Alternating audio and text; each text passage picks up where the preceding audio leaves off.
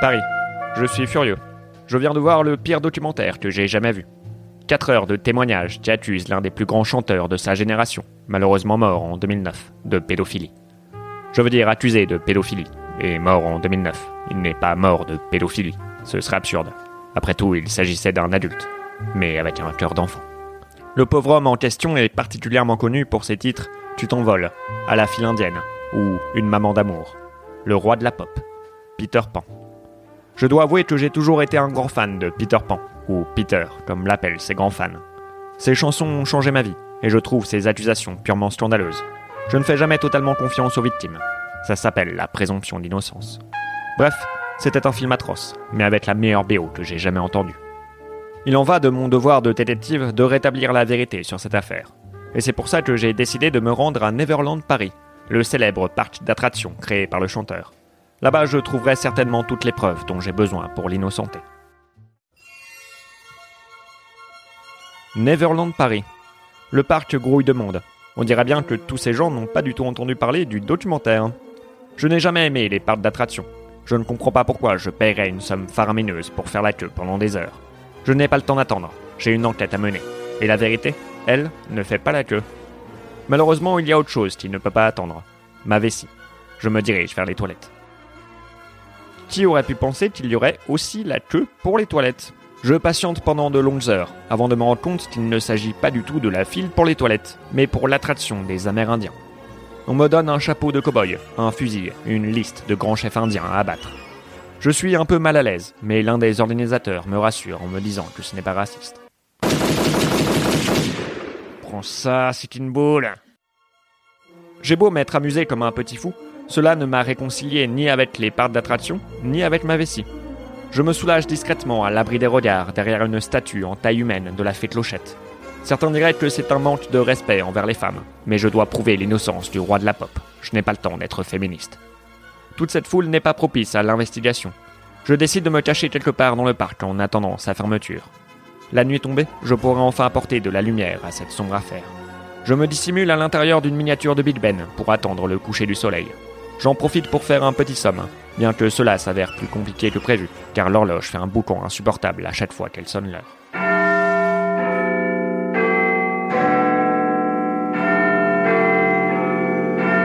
20h. C'est l'heure de la fermeture.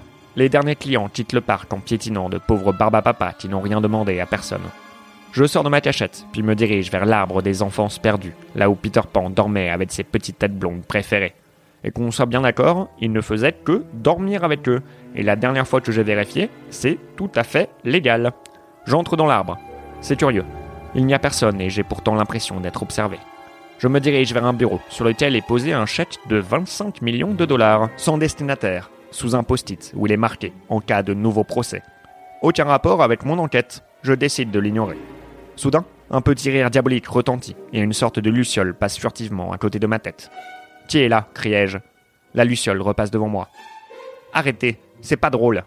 La petite bête s'arrête alors de bouger et se pose sur le chèque de 25 millions de dollars. Je n'en crois pas mes yeux. La fée clochette c'est impossible.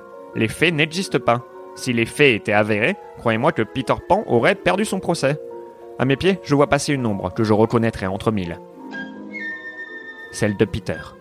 Je lève les yeux. Au-dessus de moi, dans les airs, virevolte gaiement Peter Pan. Il porte son fameux costume de scène. Sauf que cette fois-ci, il n'est pas vert, mais gris. Parce que c'est un fantôme. Ce n'est pas possible, criai-je. Tu es mort, Peter. Nous te pleurons depuis bientôt dix ans. Rien n'est impossible à Froussin, dit-il. Il suffit d'avoir beaucoup d'imagination. Il claque des doigts. Je me sens soudainement très différent. Je n'ai plus mal au dos, j'ai davantage de cheveux sur mon crâne, et j'ai l'impression d'être un peu moins de droite. Je regarde mon reflet dans un miroir suspendu à une branche de l'arbre. Bon Dieu, j'ai rajeuni de 50 ans. J'ai maintenant retrouvé mon apparence de vingtenaire, et à en juger par les quelques pompes que je viens de faire, j'ai aussi retrouvé ma vitalité.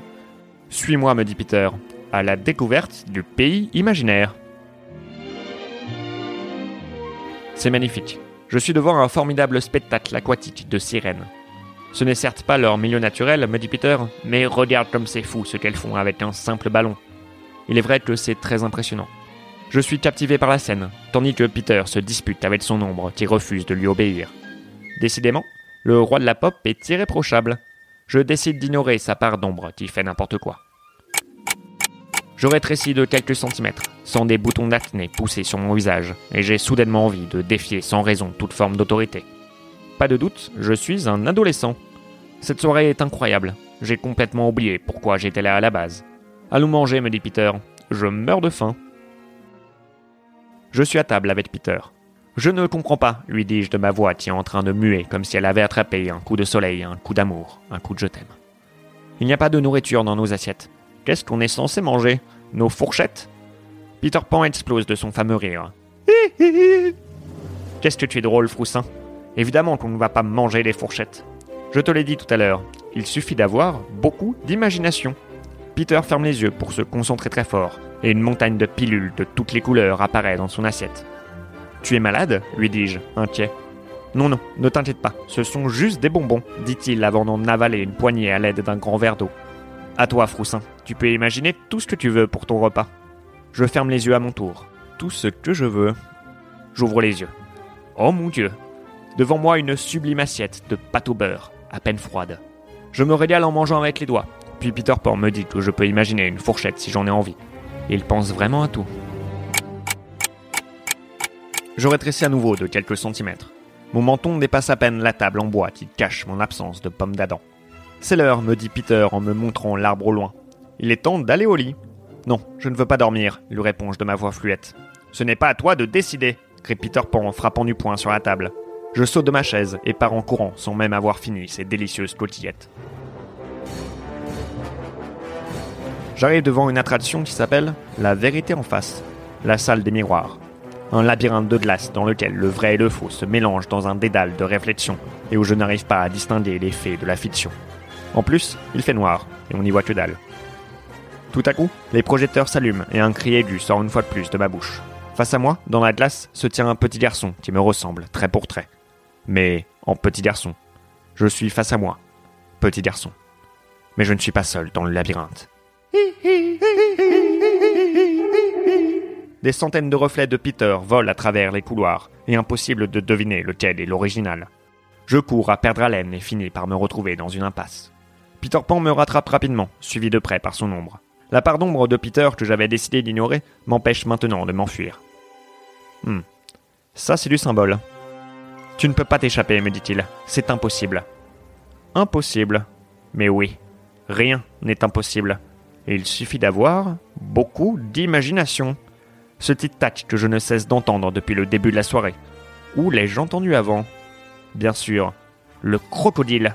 Je n'ai qu'à imaginer un crocodile et il viendra à mon secours. Tiens-toi prêt, Peter, car le rideau sur l'écran est sur le point de tomber. Je ferme les yeux et me concentre comme je ne me suis jamais concentré avant. J'ouvre les yeux. Peter Pan glisse sur des pâtes au beurre qui apparaissent soudainement sous ses pieds. Il se brise la nuque sur un des miroirs. Son ombre disparaît et j'assiste pour la deuxième fois à la mort du roi de la pop.